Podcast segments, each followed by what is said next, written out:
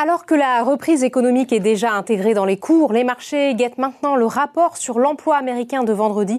Une nette amélioration pourrait en effet pousser la Fed à revoir sa politique monétaire avec un peu d'avance. La progression du variant Delta rappelle aussi que la question sanitaire constitue toujours une menace. Le CAC 40 achève cette dernière séance du semestre sur une baisse, moins 0,91% vers les 6507 points. Relativisons toutefois cette baisse.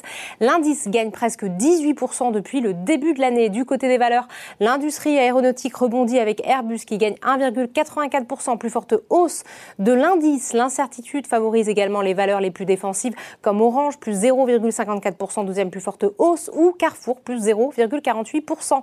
Veolia est aussi en légère progression, plus 0,28%. Le groupe a déposé auprès de l'AMF son projet d'OPA sur son concurrent Suez. Dans l'actualité des offres publiques d'achat, il y a également celle d'Essilor, Luxotica sur Grand Vision.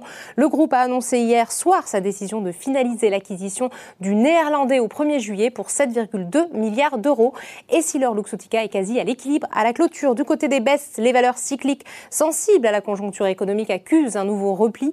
L'automobile est en première ligne avec Renault qui lâche 2,85% en baisse. Également le luxe pénalisé par des prises de bénéfices après sa forte progression depuis le début de l'année. Kering recule sur cette séance de 2,31% sur le SBF 120.